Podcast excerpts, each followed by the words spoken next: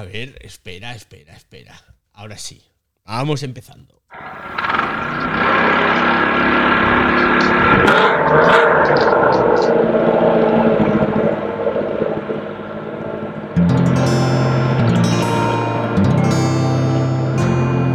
Wanda, la red de podcast independientes en español.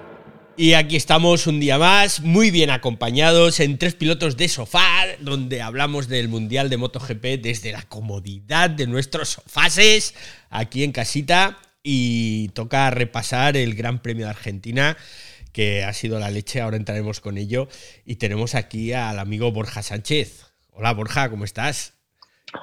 Hola David, muy bien. ¿Y tú? Estupendamente. Bueno, ya, ya notas por mi voz que estoy acatarrado. Por eso tengo esta voz tan nasal. Es que soy una fábrica de hacer mocos, sinceramente. Pero bueno, nada que no se arregle con una buena sopita, leche calentita, miel, buen chorro coñac y, y ala. Y en unos días estoy, estaré estupendo. Bueno, pues, pues vamos ahí con, con, el, con el repaso al, al Gran Premio de Argentina, que ha sido, ha sido, ha sido muy guay, ¿eh? ha sido muy emocionante. A mí al menos me ha, me ha gustado muchísimo. No sé tú qué opinas. Sí, ha sido, vamos, eh, ha, ha, estado muy bien, pero ha sido raro, o sea, por todo el, el cambio de condiciones de sábado a domingo. Pero, pero bueno, eh, le ha dado más emoción, yo creo. Vamos, yo por mí que llueva en todas las carreras de lo que queda de mundial, porque al menos veremos un poquito de emoción. Las caídas no es que sean divertidas, pero le da mucha salsa el hecho de que se caigan así en curvas a poca velocidad, que ellos no se hacen daño, que pueden levantar la moto en algún caso y volver a salir, y en otros, aunque se queden ahí, pues, pues no sé. Hace que no sea sí. tan monótono, ¿no? Ah, bueno, al final las caídas son, son parte de este deporte. O sea, sí. Es algo con lo que contamos y, y, bueno, pues como dices, a ver, en, en agua hay, hay, caídas muy tontas y hay caídas un poco más peligrosas, como, como por ejemplo fue la de Onju, que fue a gran velocidad, o como la de Ricardo Rossi también en Moto 3, en fin. Eh, pero bueno, eh, que al final son parte de esto y ya está. Vamos a empezar entonces, hoy, ya que lo has sacado el tema, vamos a empezar al revés. Vamos a empezar con Moto 3, que Moto 3 fue Venga. un carrerón. Yo me lo pasé bomba, pegué saltos aquí en el sofá, porque es que hubo una emoción pero tremendísima.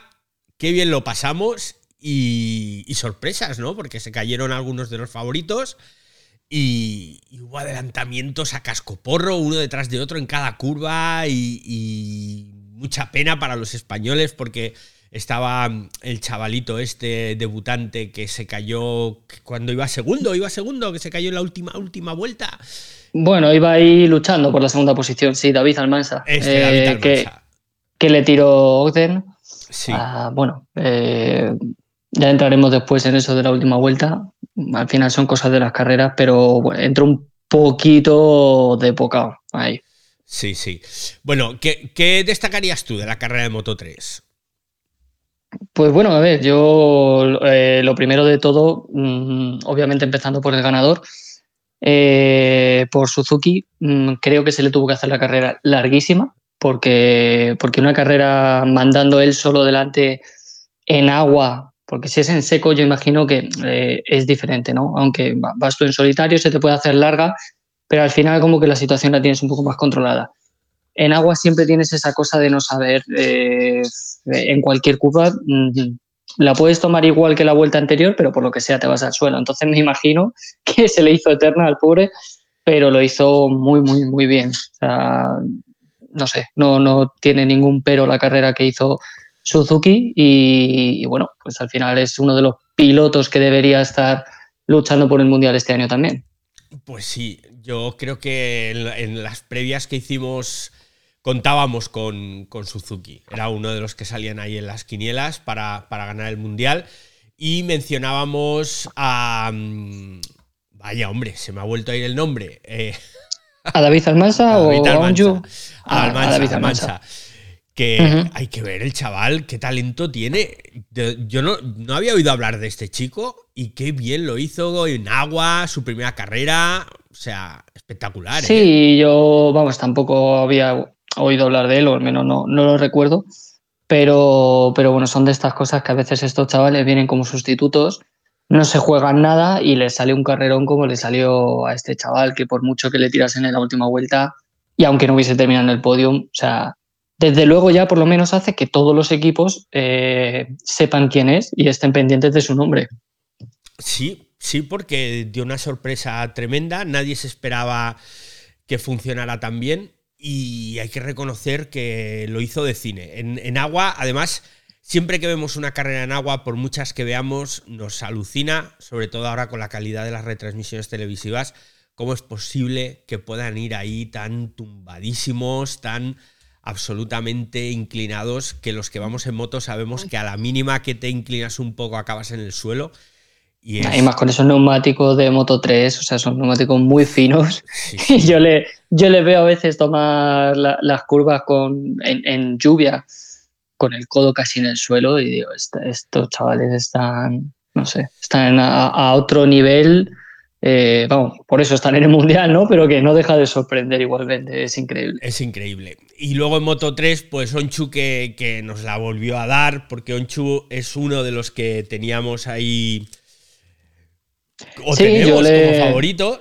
Yo le tengo todavía como favorito. O sea, a mí no creo que, que cuando gane se quitará esa. como ese lastre, porque creo que es que mm, tiene como muchísima presión, o sea, tiene como mucha ansiedad.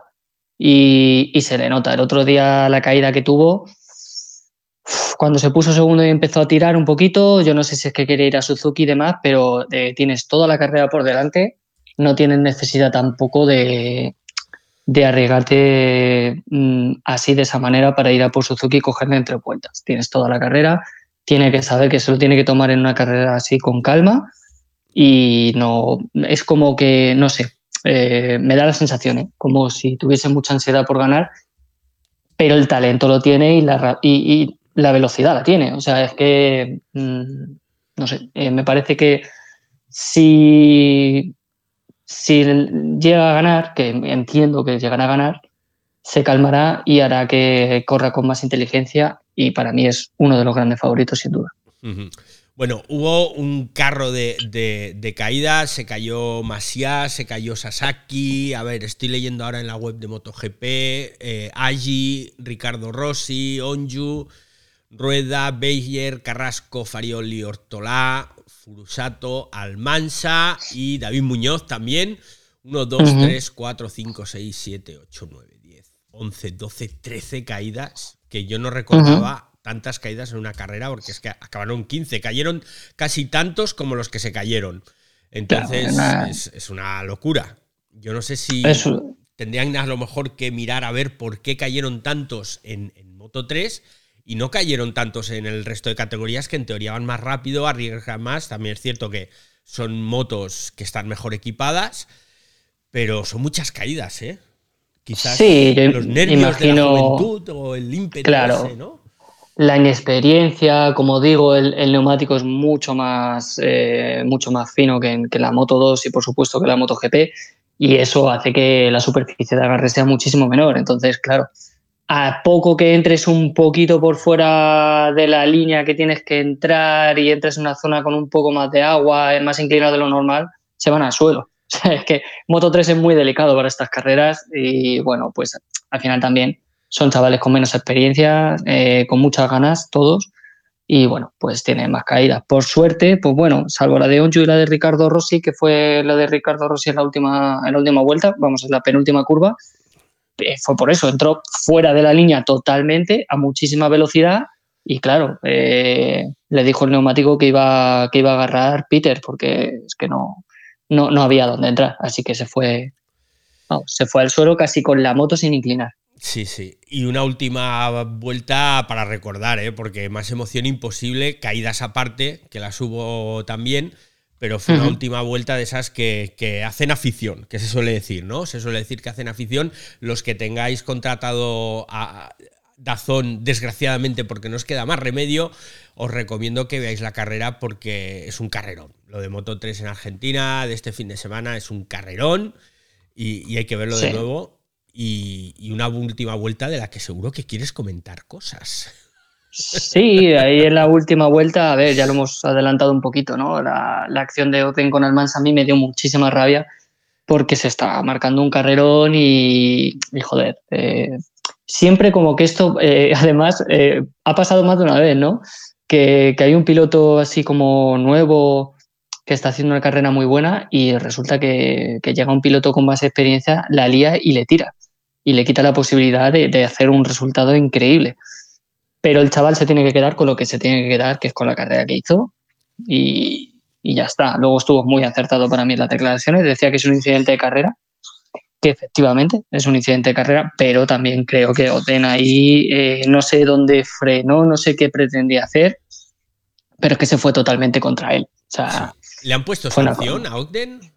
Le pusieron sanción en la propia carrera, eh, le metieron seis segundos que equivalen a, ah, dos long lap allí en, la Argentina.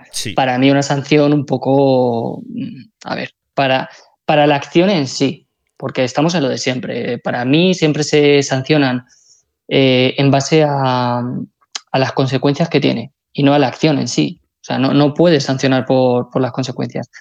Y para mí es, una, no sé, es, una ida de olla totalmente y yo le haría salir de pit lane en la siguiente carrera porque es que no, no puedes hacer eso o sea, no puedes hacerlo. Es la misma sanción que a Márquez, ¿no?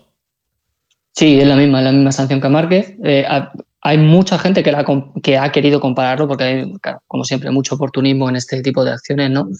Y han querido comparar lo de Márquez con, con lo de Ogden, pero vamos, eh, no tiene comparación ninguna porque, mm, punto número uno, este es un chaval de Moto 3 de 18 años eh, y no un campeón del mundo de 30 de MotoGP.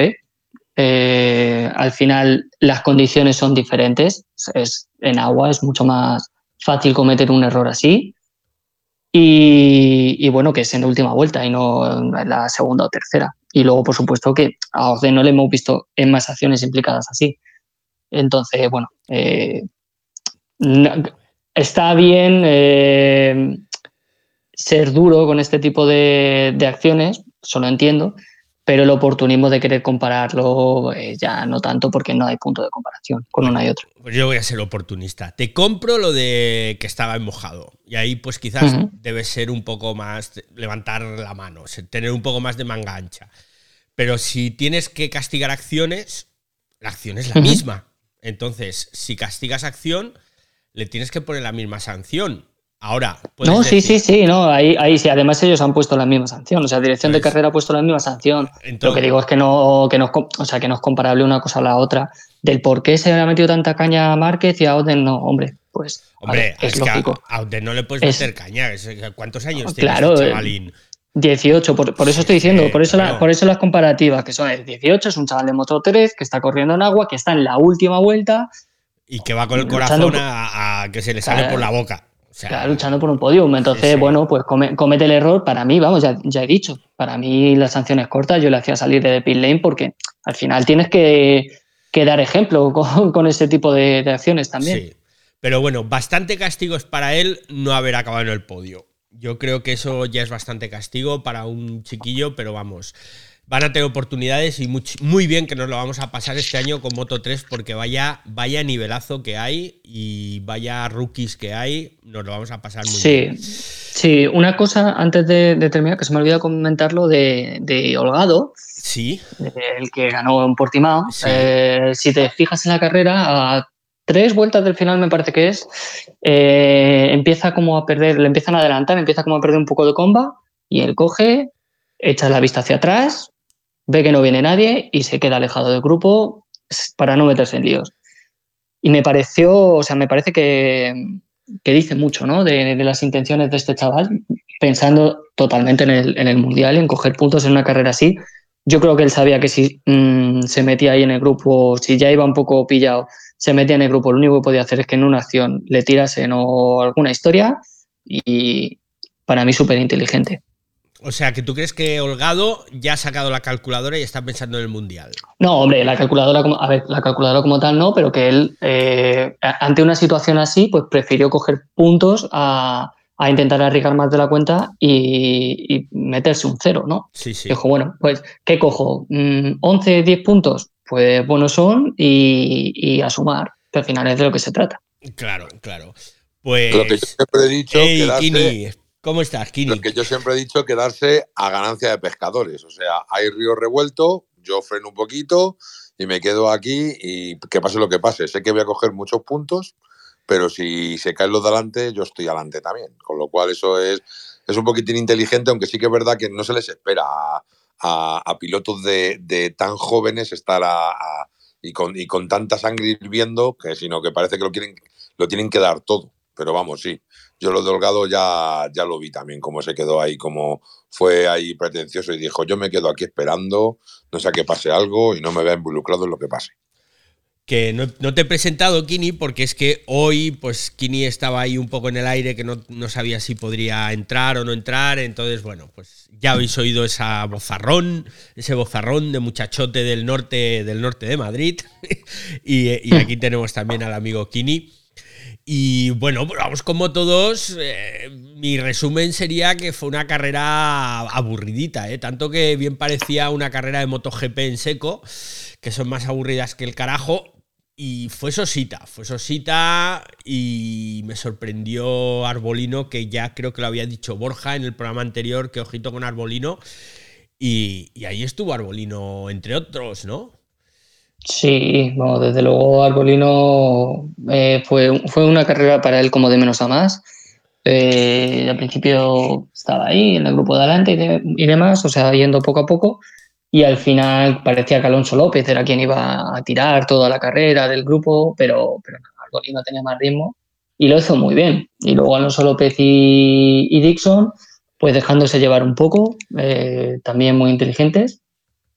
Y eso, sí, o sea, en general una carrera más bien sosita, hubo, hubo pilotos que lo hicieron de lujo como Canet con la doble long lap que aún así eh, terminó en una muy buena posición, como Sergio García Dols, que, que no sé si sería vigésimo, vigésimo, no, no, me acuerdo en qué posición, pero vamos, terminó sexto, hizo un remontadón increíble. y nada. Que no hemos dicho los resultados ni de Moto 3 ni de Moto 2, que Moto 3 lo ganó Suzuki con Moreira segundo, Andrea Miño tercero, Holgado, que ya lo hemos dicho que acabó cuarto, y de los, los nuestros Artigas que quedó octavo, David Salvador que quedó décimo, ¿Y quién más tenemos por aquí? Pues ya está, de los que acabaron solo fue eso. Y en Moto 2, vamos a antes de seguir los resultados, eso, Arbolino que ganó, Alonso López que quedó segundo, Jake Dixon que quedó tercero y luego Aaron Canet cuarto, Sergio García quinto, Alberto Arenas noveno, Manuel González décimo primero, Pedro Acosta décimo segundo y Fermín Aldeguer decimoquinto de los que terminaron porque luego también hubo una colección de gente que no terminó, que fueron otros 13 que no terminaron la carrera, igual que, en Moto 3. Y por cierto, se le da muy mal el tema del agua a, a, Costa. A Costa. sí, para llamarse el tiburón lo lleva un poco jodido, la verdad. es de secano este tiburón. Sí, sí, es, es tiburón de tierra. Entonces, ¿qué esperáis? ¿Qué esperáis? A ver, ¿qué esperáis? En Murcia no llueve, pues no En Murcia solo tienen agua para los campos de golf, no tienen agua para nada más allí. sí, es verdad, es verdad, pero yo pensaba que, a ver, es que yo, para mí Acosta es uno de los aspirantes a ganar el Mundial y, joder, es que estuvo desaparecido, acabó decimosegundo, decimosegundo, insisto, en una carrera en la que se cayeron 13 que si no se hubiesen caído 13, mm, a saber dónde termina, ¿no? O sea que... Yo creo que es que tampoco tienen tantos ensayos a puerta, o sea, con, con lluvia. Entonces sí que es verdad que en el momento de coger la moto y ahora con el problema que hay con moto con las motos que no tienen ni warm-up, que no tienen tiempo, que encima Moto 2, esta carrera la han reducido en tiempo.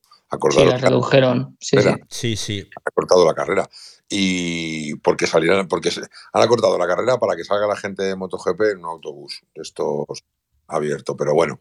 Es tremendo, sí, luego, vamos, luego ahora ya que sacas el tema, eh, me, parece que, que, la semana pasada no hablamos de los nuevos horarios y demás, que bien, que entretenidos, que tal, pero esto es una, esto es un poco cagada. O sea, no, no puedes poner a los pilotos de MotoGP en un autobús cuando además muchísima gente no ha entrado todavía ni en el circuito y quitarles a, a Moto 2 y a Moto 3 tiempo de, warm-up cuando en unas condiciones así es que no han tenido eh, sensaciones con, la moto. Entonces salen, si dejan el pit lane abierto cinco minutos, que les da tiempo a dar dos vueltas, pero eso no sirve para nada. O sea, al final eh, se ve que, tienen que dar un pasito atrás y dejar el guarda. Yo sí que comparto lo, de, lo del tiempo de pista que no tengan tiempo de pista. Y sobre todo porque lo hemos visto, no tienen tiempo de pista. Si está lloviendo, o sea, te la idea que cuando la última vez que, que tocaron la Moto, Moto 2, que tocó la pista, ahí estaba haciendo sol.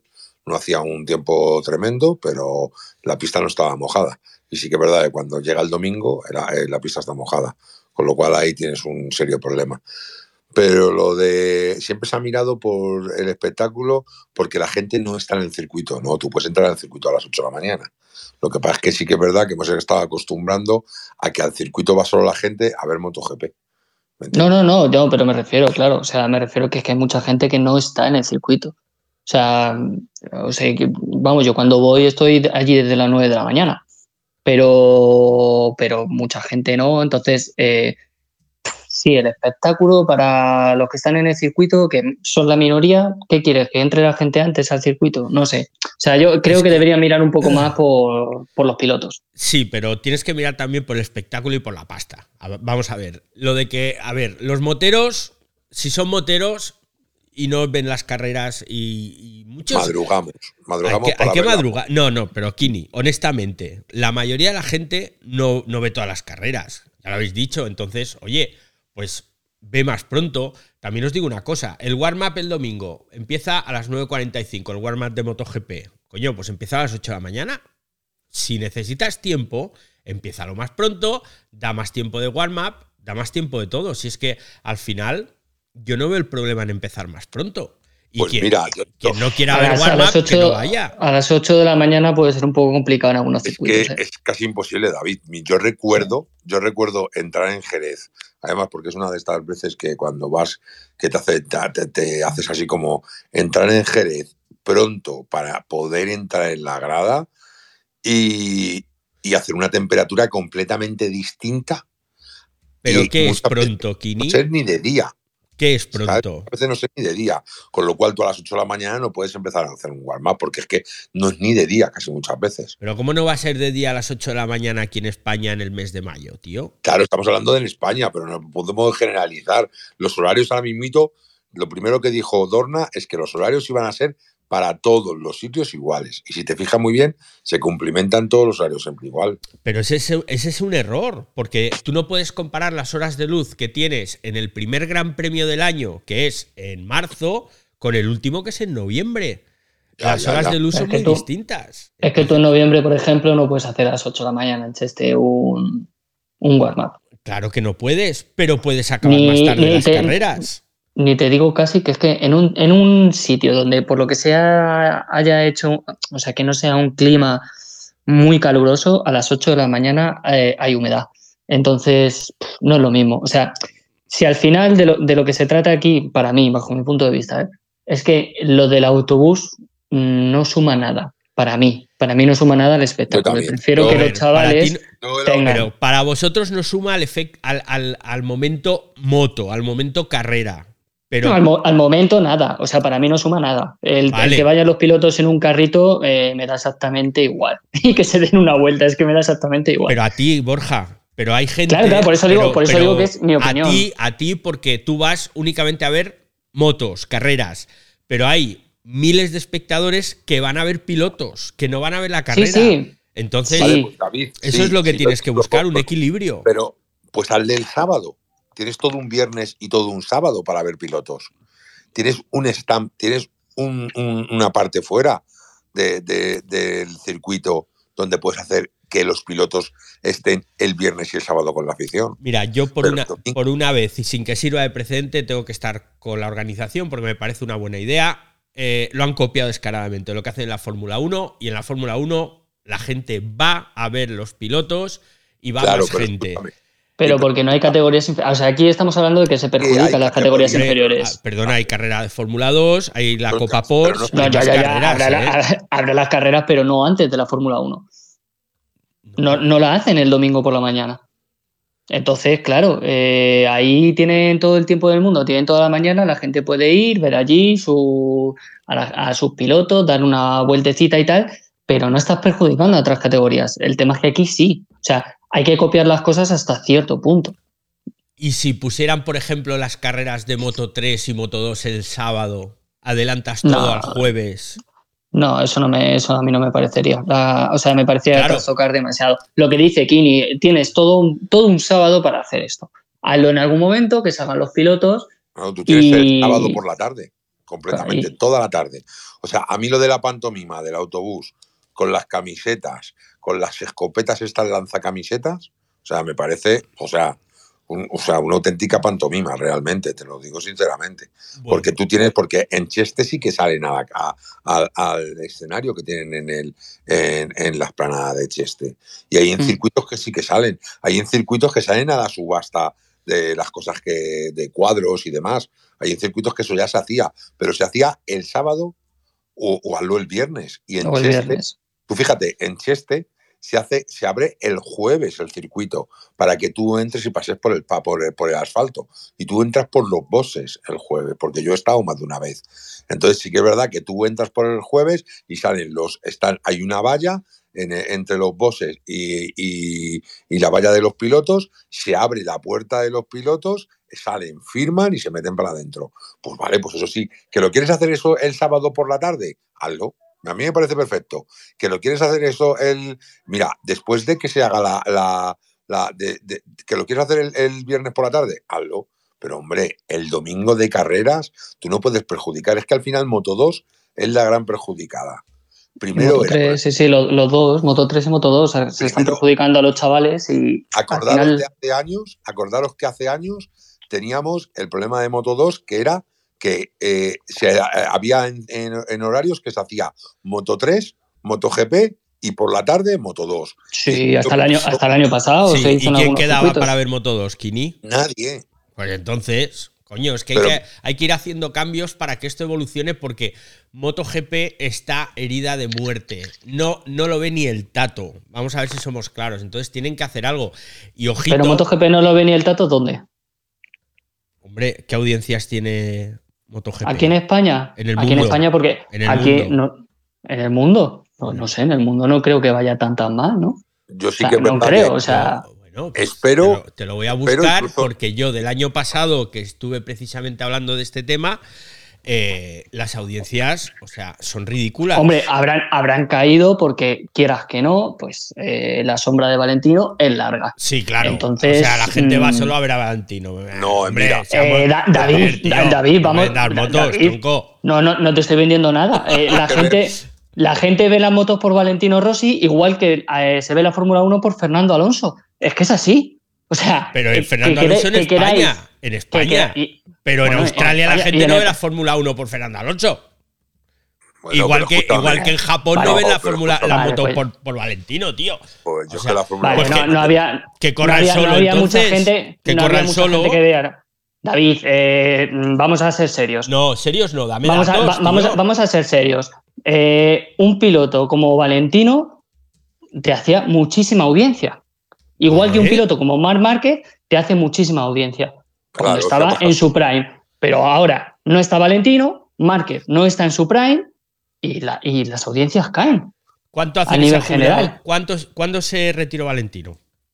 En el 21. En el 21. Vale, las audiencias están cayendo desde el 17.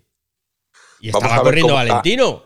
Mirad, vamos a ver cómo está. Pero igual, pero, pero igual no estaba en su prime tampoco. Bueno, vale, entonces eh, los que llevamos 50 años o 30 años o 20 años yendo a ver las motos, íbamos por Valentino mm. cuando ya no corría y, y, luego cuando corría íbamos por Valentino y cuando estaba mal íbamos por Valentino y ahora que no corre vamos por Valentino también. Hombre, no, no, pero bueno, sí, mira, eh, si, está reduciendo a un piloto no, no, escucha, el mérito de que la quieres gente interpretar, le motos. No, si lo quieres interpretar de esa manera, sé libre de interpretarlo como tú quieras porque yo no he dicho en ningún momento eso. estoy, diciendo, estoy diciendo que Valentino mueve mucha gente y por Valentino veía mucha gente la moto. Entonces, las audiencias, después de que él se retire, pueden caer, igual que en España van a caer una puta barbaridad cuando se retire Márquez. Porque es así. Y Valentino a nivel mundial movía muchísima gente y hay mucha gente que la deja de ver porque no veían las motos por ver las motos, las veían por ver a Valentino.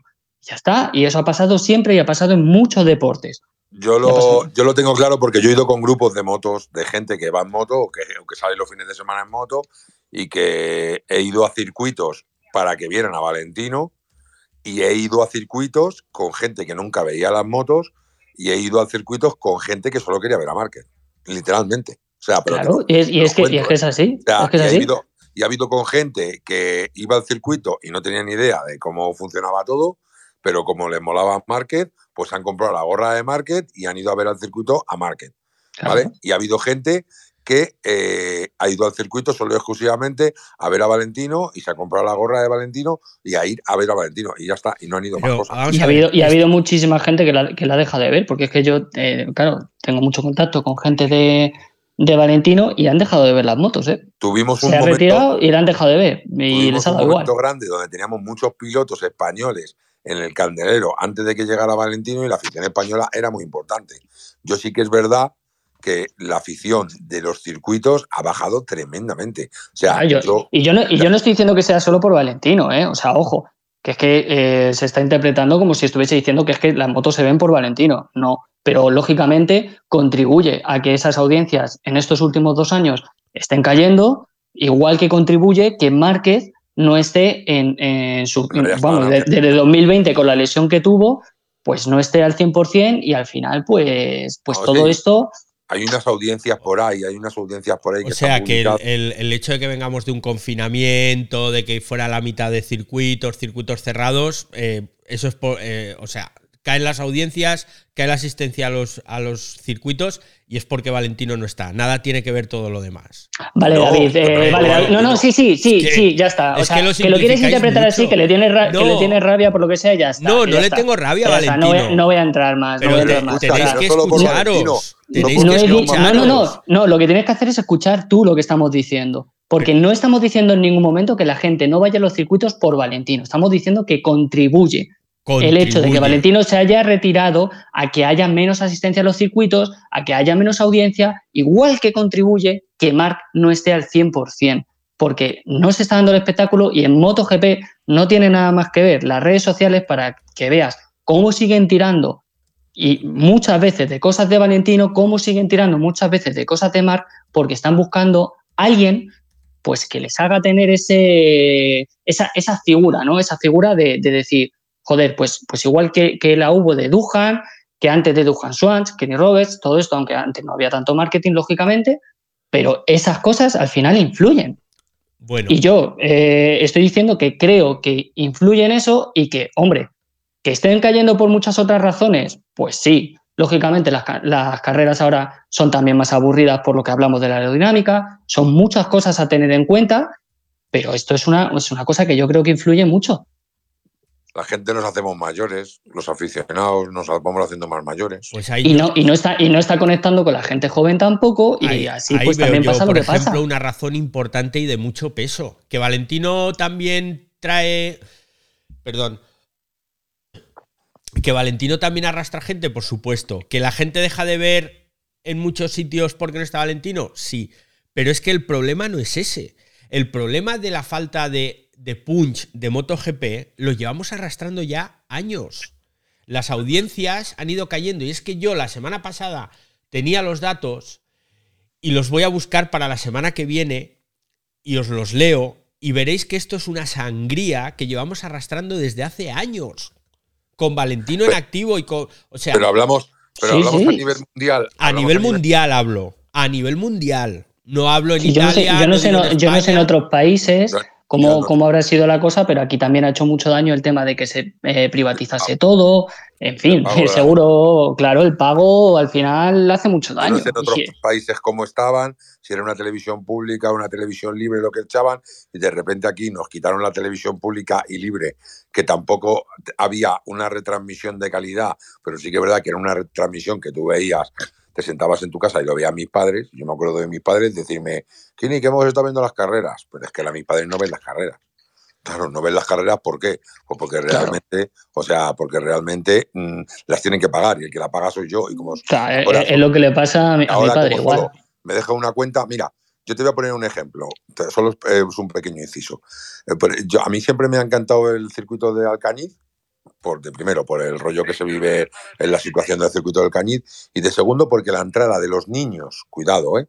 de los niños menores de 12 años, me parece, y los mayores de 65 años los, eh, los dejaban gratuitas las entradas.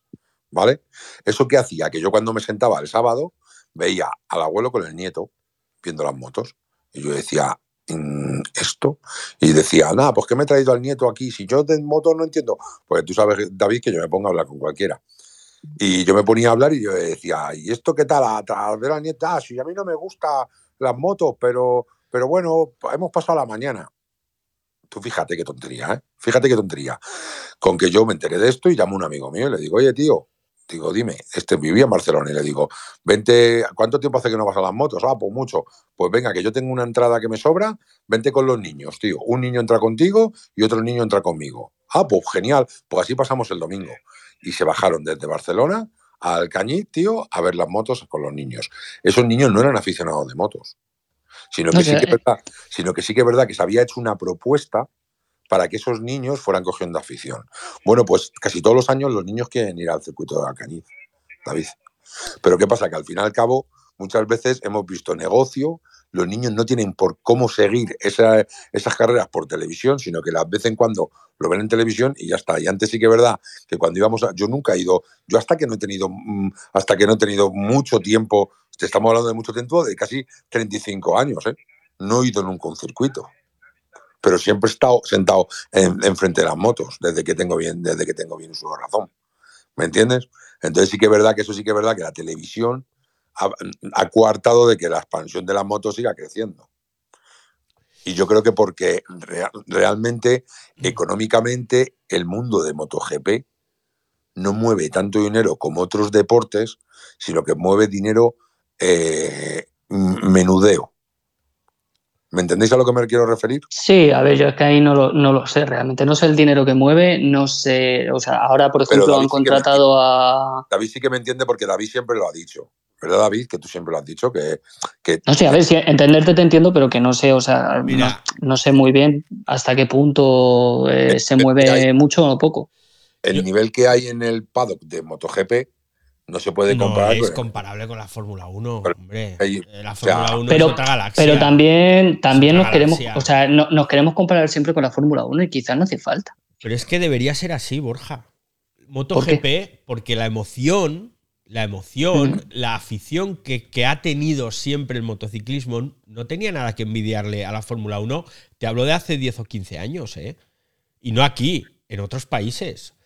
Pero algo ha pasado, que además es un tema que también llevamos hablando Kim y yo muchos años, que cada vez más insulso, cada vez menos sponsors de calidad, cada vez menos audiencia. Claro, eso es a lo que yo me refería. por ejemplo, pero según tengo entendido yo, la Fórmula 1 siempre ha sido bastante más potente que, el motociclismo. pero pero el, gap, la diferencia no era tan grande hace 15 años o hace 20 años. No había tanta diferencia como ahora. Es que tú ahora basta con que veas qué sponsors hay en los equipos de MotoGP.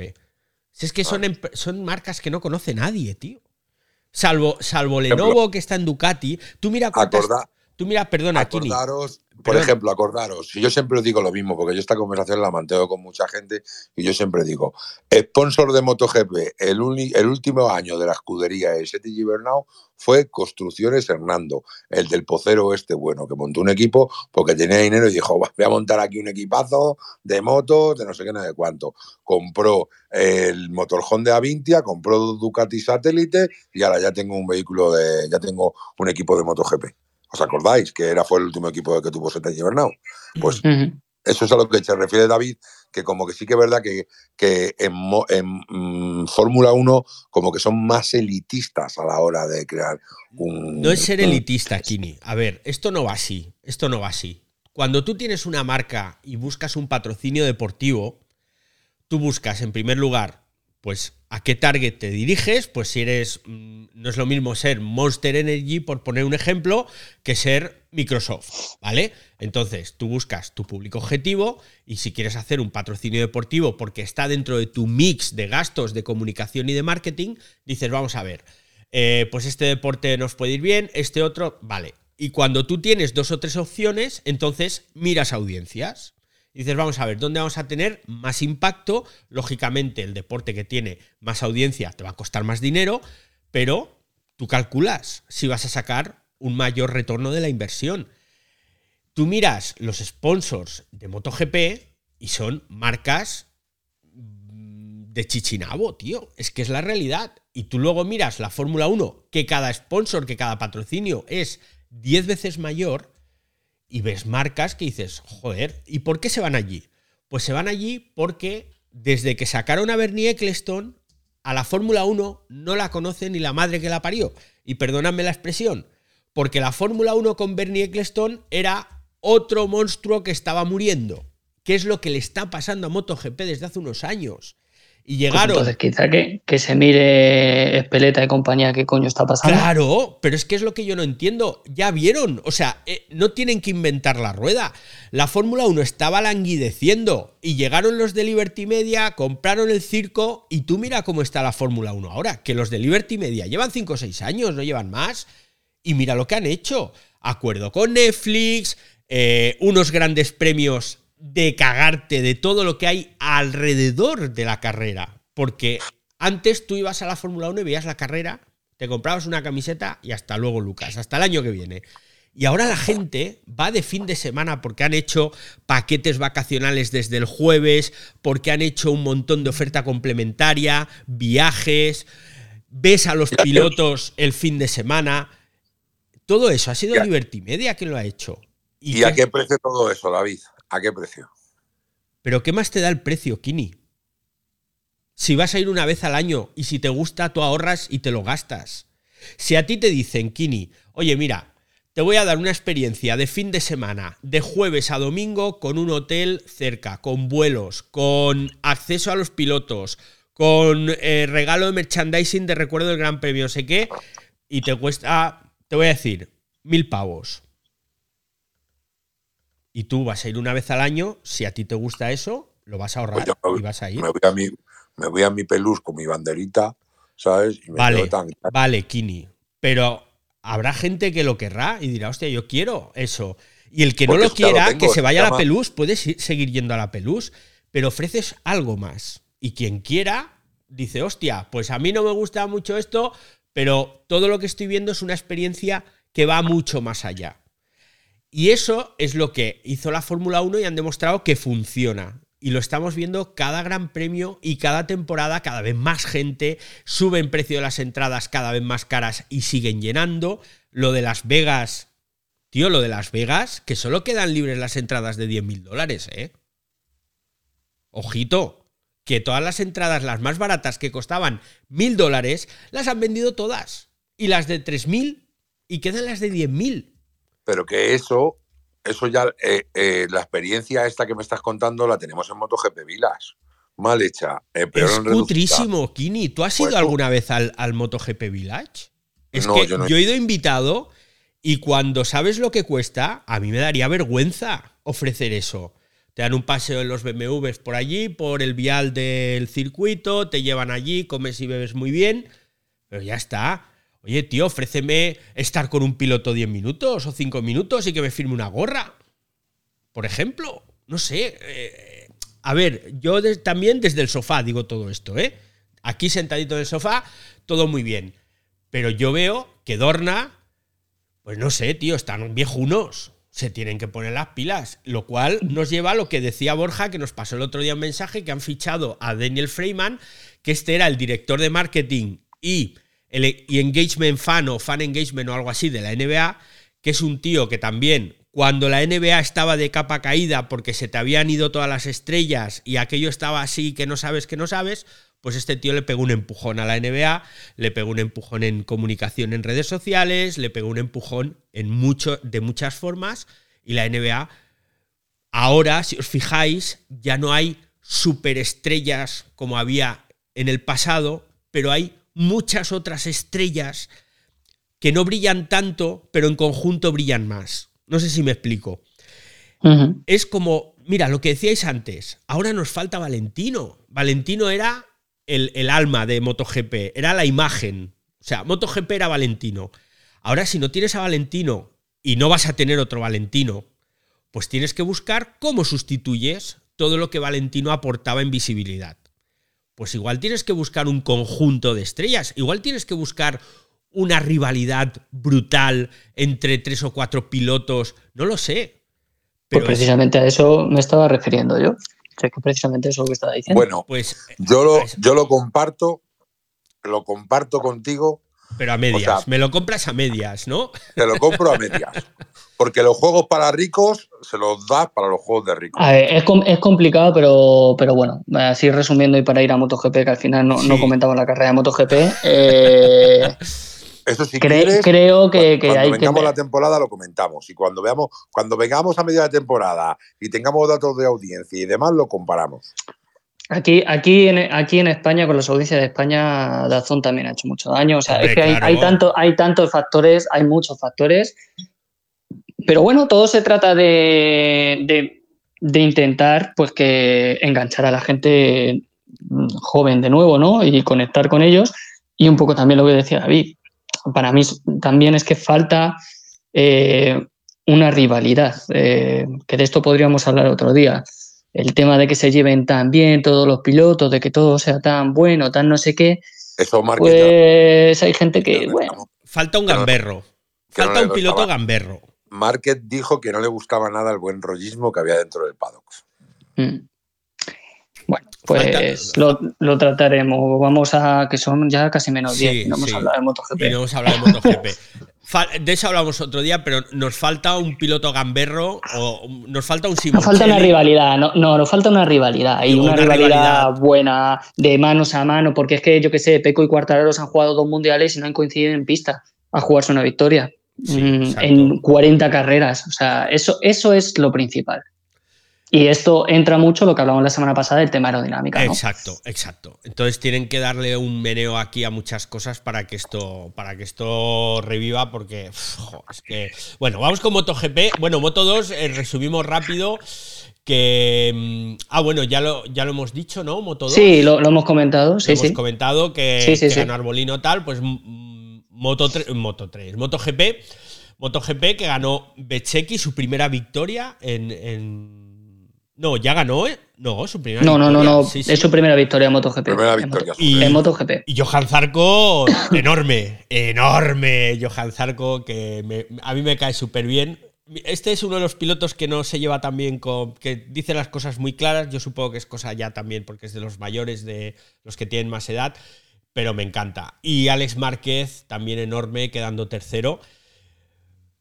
Y ahí tenemos tres Ducatis, ¿no? Eh, cuarto Morbidelli, que nos sorprendió a todos. La semana pasada, además, recuerdo que Borja dijo: Qué raro Morbidelli, que es un muy buen piloto, pero está ahí desaparecido. Pues mira, pues sí, que ya, que ya en 2021 estuvo desaparecido eh, y en 2022, eh, no, vamos, en 2022 fue, fue un drama lo de él, ¿no? Pero que al final es, es subcampeón del mundo 2020 y, hombre, algo tiene que tener. A ver si esto es un destello de fin de semana o puede ser que vuelva un poquito a resurgir por lo que sea, porque es verdad que también tuvo una lesión ahí un poco que arrastraba, pues a ver qué tal a partir de ahora. Fíjate que tuvo movida porque le, Cuartararo le, le llamó al orden y le dijo que, acordaros que estuvimos hablando la semana pasada, que dijimos que habían llamado al orden a Morbidelli, que qué pasaba dentro del bot de Morbidelli, que no se le veía a Morbidelli. Y de repente yo cuando le vi el fin de semana tan arriba, y dije, jo, macho, lo han debido por saber poner las pilas. Sí. Fue una, carrera entretenida. Yo de verdad, como he dicho al principio, que me den todas las carreras con agua, porque la de MotoGP fue muy divertida, nos lo pasamos muy bien. Con, hubo adelantamientos, hubo ahí te doy, no te doy. Eh, se nos cayó Peco, se nos cayó Peco, que fue una caída así muy a cámara lenta, no se hizo nada. Y, y no me alegró por Peco, pero sí me alegró por el Mundial, porque es que mm, estábamos ahí viendo un paseo militar de Peco Bañaya y, digo, bueno, pues esto le da un poco de vidilla al Mundial. Maverick, em, ¿qué, le pasó a Maverick? Que se dio el golpe. Eh, Maverick en, su línea, en agua. No, no, no, no se cayó ni nada. en agua, en agua, pues bueno, pues. se cayó, Binder, ese, Binder. Y sí que es verdad que en Maverick en agua va mal y en la sprint le dieron un golpe que le rompieron una aleta. Ah, eso fue. Ahora, sprint. en el momento que le rompen una aleta, pues ya no va bien, pues ya, pues ya tenemos una excusa justificada. Hombre, pero Mm. claro, es que no sabemos cómo afecta a la estabilidad de la moto el que te Claro, que una seguramente aleta. que afecte. Seguramente que afecte, pero vamos. Estos van a 340, ¿eh? Ahí en la recta. Sí, en la, en la- en la entrada en curva es cuando más Sí. lo tienen que notar y demás, pero, pero vamos. Eh, Binder, por cierto, que no lo hemos comentado, la carrera del sprint, que ganó la carrera del Ganó, sprint saliendo sí, sí. desde, desde su casa. Sí, y en, en dos vueltas ya estaba ahí primero. Eh, Enorme. ga- ganó, creo que también, o sea, a ver, eh, no le quito mérito ninguno, ¿eh? Pero el que mejor ritmo tenía para ganar era Besecchi, pero ahí al principio se tocó creo que con Luca, eh, perdió mucho, luego entre que adelantó y tal, llegó un poco tarde y bueno, pues, Sí, pues hubo ahí un segundo. poquitín de jadeo con Luca y sí que es verdad que no pudo remontarlo al final Berseki, pero bueno. Sí, pero al final se vio muy, muy claro, pues, al menos yo lo vi muy claro, ya no solo por todo lo del fin de semana, ¿no? sino por, por esa carrera, que Becerril era el que mejor ritmo tenía. Y cuando vi la carrera en agua, cuando vi cómo estaba la pista, yo pensaba, digo, se va a calentar y porque por ansia se va a caer, pero no. Hizo una carrera súper, súper sólida, otro al que se le tuve que hacer eterna. Y la verdad que de lujo, porque cogió la cabeza de carrera ya desde el principio y no la soltó. Y fue machacando, pim, pam, pim, pam, pim, pam, y nadie se le acercaba. No, no. A mí, sí, a mí sí que es verdad que me mola mucho que las KTM estén por ahí rondando, que yo pensaba que las iba a ver al final de la lista y bueno, las KTM las tenemos a por aquí rondando. ¿Sabes sí a quién le es gusta mucho eso también? Aquí. A Pedro Acosta. Ah, claro. Ah, por cierto, porque en un principio ya tiene firmado la subida del año que viene. Ah, sí, ya lo tienen firmado con KTM. Sí, cuando firmó A ver, sí, es, una- es un precontrato es así. un precontrato. Mm. O sea que acordaros que hace dos o tres capítulos hablamos de que ojalá se quedara otro año más en Moto 2, pues no. ¿Y a. No, no parece. ¿Y quién? Y quién bueno, subirá Gas Gas, entiendo, ¿no? Yo qué sé, no tengo ni No idea. tengo ni idea, ¿a, qui- no sé. a quién vas a eliminar? ¿A Miller o a Binder? Hombre. Es que Miller, Miller firmó por uno, ¿no? O me estoy columpiando. Habría que mirarlo, pero, pero yo creo que Miller firmó por uno. Hombre, pero No sé. Miller está de momento muy bien. No sé. Sí, sí, no, Mundial- no, si no, si no digo que no, pero yo qué sé. eh, bueno, ya sí que es veremos. verdad ya que eso ya el- tocará. En el dominio de las Ducati, que están ahí arriba y demás, pues bueno, que haya una que haya una KTM y que de vez en cuando se cuela alguna Yamaha, pues vale, porque este año Sí, la o alguna porque- Aprilia. Yo, por- yo sigo confiando en Maverick, ¿eh? que tiene que ganar alguna carrera, hará algunos podios. Sí, no, claro. A ver, Maverick es un poco como Acosta en Moto2, ¿no? O sea, es- no se le da bien las carreras en agua por lo general. bueno, en Rosa, Y bueno, en Rosa sí, pero era por- solo por hacer la chispa, ¿sabes? Que en Rosa sí que llueve. Bueno, el sí, sí, allí voy un poco más. ¿Cómo queda el Mundial? El Mundial de MotoGP se ha puesto líder Bezzecchi con 50 puntos. Segundo está Bañaya con 41, que, que no sumó en esta carrera. Tercero Zarco, 35. Alex Márquez está ahí cuarto, 33. O sea, los cuatro primeros, cuatro Ducatis. Y luego está Maverick con 32 puntos con su Aprilia. Y luego Jack Miller sexto con 25 puntos con su KTM.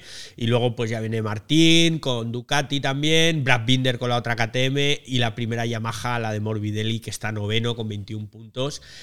Por delante de Cuartararo, por cierto, que está en Sí. décimo. Y bueno, pues muy bien. Eh, la sonda, la primera onda es la de Alex Rins, fíjate tú, que está decimosegundo, o sea, la sonda haciendo aguas, nunca mejor dicho, porque la siguiente onda, la de Nakagami, Ah, es que eh, Mir ya en la carrera del sprint volvió a, a tener un toque, se cayó y otra vez. Y, y esta vez sí que tuvo un- como una contusión en la cabeza, me parece, Sí, ¿no? sí, Que sí. por Sí. así como por, por no arriesgar, no, no corrió el domingo y el Repsol Honda sin ningún piloto el, el domingo, El en- domingo. En, parrilla. Y en clasificación, Joan Mir está decimoctavo con cinco puntitos y Mar Márquez está decimosexto con siete puntitos. O sea que está el Repsol Honda ahí, bueno, están, madre mía. Tú fíjate que yo creo que en el Resol Honda hay una rebelión a bordo. ¿Así tú crees? Sí. O sea, ¿tú crees que están haciéndolo mal adrede? No, no, no, no. no, ah, no, no. vale, vale. O sea, y entonces la rebelión a bordo, a ver, explícate, explícate, que esto me interesa. Yo creo que hay una rebelión a bordo y que, bueno, pues que eh, alguien ha dado un golpe encima de la mesa con una mano más o menos que la tiene dañada por una lesión o que la tiene dañada y alguien ha dado un golpe y ha dicho que no conduce más esa moto hasta que no solucionen algo. Lo dice, ¿te, refieres a Márquez? Sí. y, ese, y yo creo que es una de las razones por la que no viaja a, a, Argentina. Argentina.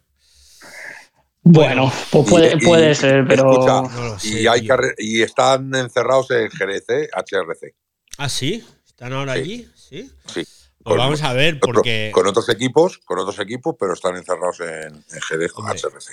vamos a ver, a mí me da pena que una marca tan mítica como Honda esté de esa forma, porque es que da mucha pena. Sí, pero al final esto, al final esto es competición. Ahora está Ducati arriba, dentro de unos años, pues quizá no, y sea otra. Esto, bueno, es lo que hay. Eh, Honda en la, en la, primer, la primera década de año, bueno, incluso de antes, de, de los 2000, eh, era, un, era un, vamos, un dominio de Honda absoluto, pero absoluto. O sea, no había otra marca. Así que, bueno, pues son, son, fases. Sí, se la han currado. O sea, están, están ahí arriba porque se la han currado. Han hecho ya muchos años Ducati lleva muchos años persiguiendo, persiguiendo, persiguiendo, persiguiendo, persiguiendo. Y han hecho muy buenos, al final han hecho muy buenos fichajes, o sea, eso también hay que valorárselo. Han apostado por chavales muy jóvenes que están dando muy buenos resultados, porque es que al final, o sea, no se nos tiene que olvidar que Peco entró al Pramac directamente desde Moto 2, siendo campeón del mundo de Moto 2. Mm. Eh, Luca no lo ganó, pero, pero bueno, sí, Bastianini que fue al, al Gresini, o sea, están haciendo muy buenos fichajes, están moviéndose muy bien. Pues, pues sí. Bueno, entonces, eh, próxima carrera, Gran Premio de las Américas allí en Texas, que es eh, este fin de, no, el siguiente. No, el que viene. El, que viene. Es que en qué cae, eh, ya no sé ni, en qué me encuentro. 14 al 16. Exacto. bueno, del 13 ahora, porque como el jueves ya hacen también, pues exacto, del 13 al 16 de abril. En hora local española, la movida empieza el jueves 13 MotoGP, a las, el gear up este raro chungo, pero bueno, ruedas de prensa y mierdas varias el jueves, pero la acción el viernes en hora local de aquí, nuestra, de España, e insisto, Moto 3, las prácticas a las 4 de la tarde, ¿vale? Ojito. O sea, el Sarao empieza a las 4 de la tarde del viernes 14 de abril y terminará a las 11 de la noche. El sábado. Bueno, ahora, porque mira, MotoGP, la carrera de MotoGP del sábado, de, el sprint, ¿a qué hora lo tienes? A las 10 de la noche, el sábado 15. Para quedar, cenar con los colegas y ver las motos. Sí. Es una buena hora. Vente a Mallorca, aquí ni venidos los dos aquí, lo vemos en mi casa. Y yo, yo, yo pongo las birras y. a, mí ya, a mí no me toquen las palmas, que sabes que. Que los pilotos de sofá sí podemos beber antes de un gran premio. y, el, y, el, domingo a las 9 de la noche. y el domingo la carrera de MotoGP la tenemos a las 9 de la noche, efectivamente, Kini. Hmm. Y bueno, pero la acción empieza a las 5 menos cuarto, el warm-up MotoGP. Y vamos a ver cómo le va, porque el sheriff este Márquez, que yo no sé si ha ganado todas las veces que ha participado, me parece que hubo una que no, ¿eh? que se cayó. No, se, se cayó. Sí. Se cayó y la, y la ganó Rins.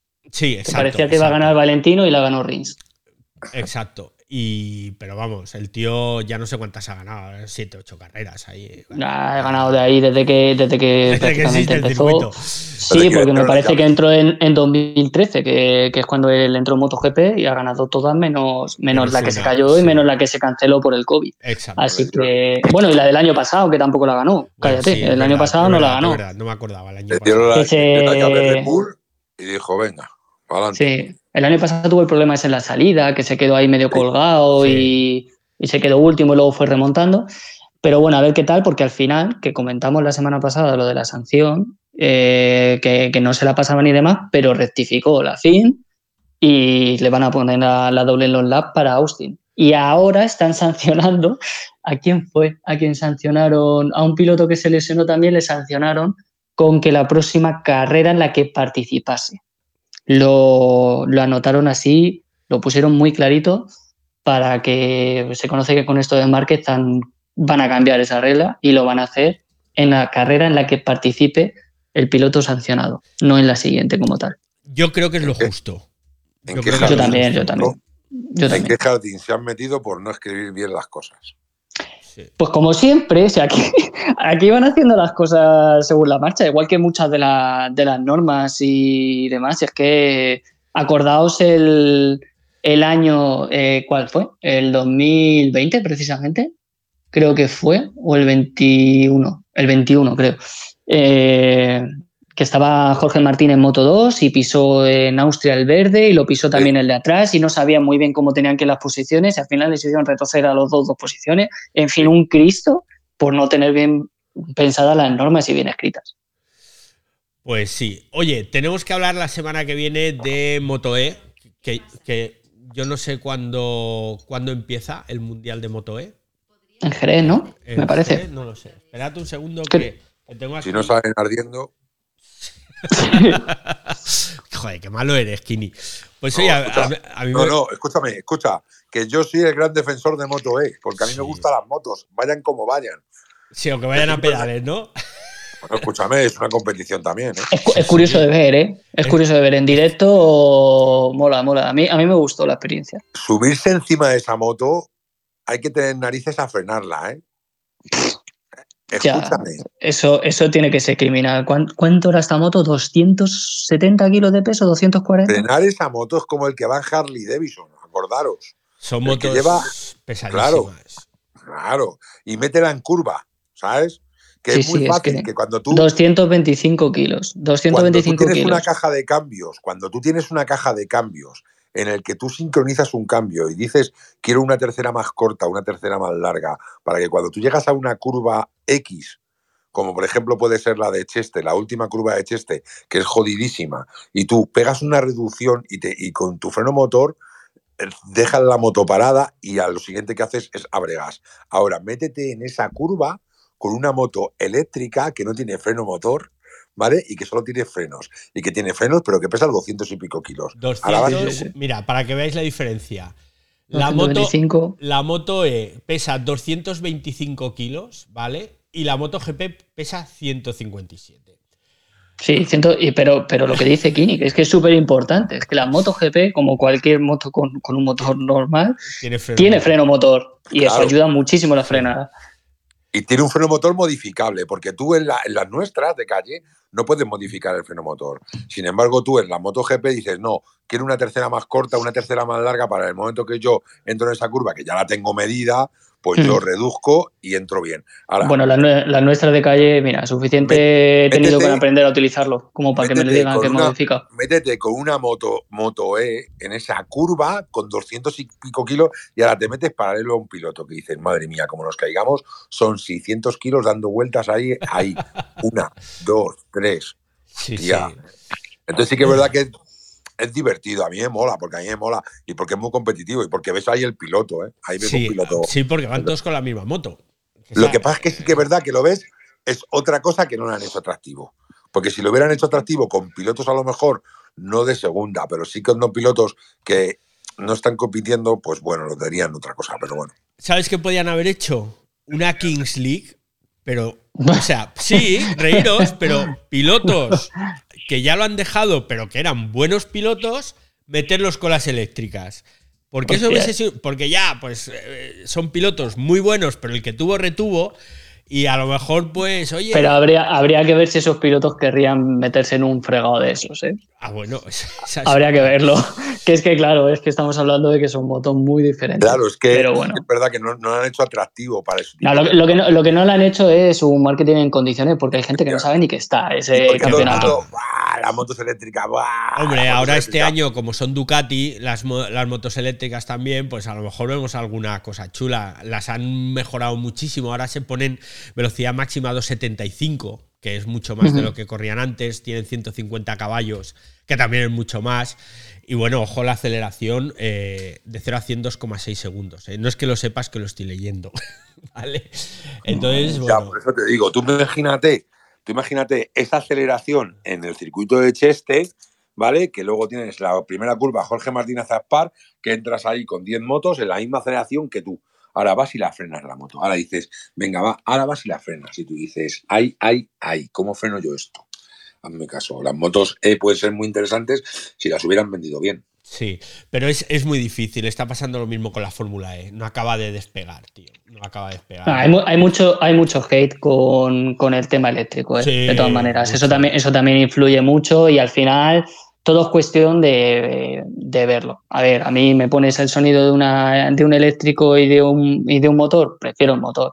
Pero oye, el eléctrico tiene su gracia. Yo la primera vez que la vi allí en Cheste parecían naves de Star Wars pasando, me hizo gracia. Y me, y me gustó la carrera, porque además escuchabas las deslizaderas y todo cuando, cuando pasaban, no sé, es, es curioso. Bueno, y lo que dice pues, Kini, son entretenidas las carreras, son, entretenidas lo que se trata. Sí, porque son muy. y encima puedo hablar con el compañero, porque cuando estoy, estoy viendo las claro, no hacen tanto ruido. Con el ruido que hacen, no puedo hablar con el que tengo al lado, ¿sabes? Eh, es verdad, es verdad. Me parecemos todos que estamos callados, comiendo pipas, estoy viendo moto, mira, mira, no sé qué. Mira, y dice, ¿cómo, cómo, cómo, qué? Sin embargo, con las motos, ¿eh? como no hacen ruido, las puedo ir viendo. Pues cuando, cuando sea la primera carrera las comentaremos también aquí en Tres Pilotos de Sofá. Muchísimas gracias Borja, muchísimas gracias Kini. Eh, hoy ha estado bien el programa, ¿eh? me ha gustado ese momento ahí de tensión, de, discusión. Yo creo que esto... Ya me inventaré alguna otra historia para que discutamos en el próximo programa, no os preocupéis. bueno, el próximo, como, como es después de Austin, a ver qué nos deja. Y, y a ver qué tal eh, lo adelanto ya. A ver si hablamos de esto la siguiente. Ojalá me equivoque, pero a ver qué tal el estado de ese puto circuito que el asfalto siempre da puta vergüenza con baches, con arena, con de todo. Así que pues veremos a ver si no nos toca hablar. Pues yo creo que, escucha, venga, tú dejas una, una en el aire, yo dejo otra. Yo creo que si HRC no lleva nada nuevo al circuito de Austin, Mark Market no va al circuito de Austin tampoco. Oh, uy, eso es muy arriesgado lo que estás diciendo, ¿eh, Kini? Eso, es muy heavy, sí. muy heavy. Bueno, bueno, no pasa nada. Sí, escucha, sí, para tomar un café siempre hay tiempo, no pasa nada, ¿sabes? Sí, sí, no. Yo solo te digo que Market ha dado un golpe encima de la mesa y ha dicho que hasta que no salga con la moto no se juega la vida, ni la, ni la suya ni la de sus pilotos con, con, con más gente. Bueno, a ver, predicciones. Venga, vamos a hacer una porra. A ver, eh, ¿Para Austin? Sí. Bueno, Moto, MotoGP. Ojo, es que, Moto, es que Moto 3, Moto 3 es imposible. Es imposible. Sí, por eso he dicho... 3, mira, en, Moto 3 te voy a decir Onju. En Moto 3 digo que gana Onju. Por eso he dicho MotoGP, porque es que hacer predicciones este año en Moto 3 de momento es muy complicado. Pero bueno, podemos ahí decir. Yo, mira, solo ganadores. Venga, solo ganadores, venga. Pues Moto 3 Onju. ¿Vale? Moto 2, a, Moto 2 Acosta, GP Viñales. ¡Oh! Moto 3 Onju, GP, digo Moto 2 Acosta. Ah, me gusta, me gusta tu, porra. Kini. Venga. Pues mira, yo de Moto 3 estoy un poquitín perdido, ¿vale? Pero sí que es verdad que en Moto 2 apuesto por, por Acosta o por Arbolino, ¿vale? Acosta o Arbolino. Y, y en Moto GP apuesto por alguna Aprilia. Mira, Aleix o Viñales. Pero ya te digo que no estoy con todas conmigo de que Mark Market esté en, el circuito de las Américas. Hostia, pues mira, yo te voy, a cambiar la de Moto 2. Ya que dice Kini la de, la de Acosta, voy a decir Canet en Moto 2. Que se le da muy bien ese circuito, le gusta mucho y lleva ya rozando el palo unas cuantas carreras. Voy a decir Canet. Onju Canet, Viñales. Vale, yo para Moto 3 digo Suzuki. Para Moto 2. Para Moto 2. Yo diría Canet también. ¿eh? ¿Podemos repetir? Yo creo que sí. sí, sí, cada uno la porra, claro, que la que, yo también... Si yo he dicho, lo, eh, o sea, he dicho lo de Canet porque se me ha venido a la mente que se le da muy bien ese circuito y he dicho, coño, a lo mejor es su primera victoria. Pues yo voy a decir Canet y para MotoGP me haría mucha ilusión que ganara Zarco. Pero no creo que gane Zarco. Y voy a decir Bechequi otra vez. Le veo ganando otra vez. Sí. ¿Sabes quién así raro podrías decir también? Que se le, también se le suele dar bien ese circuito. Miller. Miller. Miller es ahí un. Podría ser una buena apuesta. Sí. Pues voy a dejar Becheki. Me impresionó mucho lo que hizo este fin de semana y, en seco él va muy bien últimamente y, bueno, le vi ahí con narices para imponerse a las Ducati oficiales, así que Pues ahí queda la porra. He dicho Suzuki, he dicho Canet y he dicho. mm, ¿Quién he dicho? Becheki. Becheki. Sí. Bueno, pues ahí, ahí nos queda esto para. Vamos a ver cómo va. Y hasta aquí el Tres Pilotos de Sofá. Muchas gracias a todos los que estáis escuchando el podcast, a los que han venido hoy aquí, que bueno, ha sido muy íntimo hoy la grabación del programa, porque estamos ya de prevacaciones, sinceramente. Así que nos vemos dentro de dos semanas. Si entre medias no se nos ocurre alguna locura para juntarnos y grabar, nos vemos después del Gran Premio de las Américas. Muchas gracias, Borja Sánchez, querido. Muchas gracias a vosotros y como siempre, pues nada, pues muy entretenido y muy divertido. Muchas gracias, Kini, Ciberkini. Muchísimas gracias a vosotros, ha sido todo un placer. Manda un hueco, he podido estar y nada, a ver si eh, las Américas está tan emocionante como yo espero que estén. Y muchas gracias a ti que nos estás escuchando. Recuerda que esto es Tres Pilotos de Sofá, el nuevo podcast de MotoGP, grabado en directo a través de Twitter Spaces en Cuonda Podcast.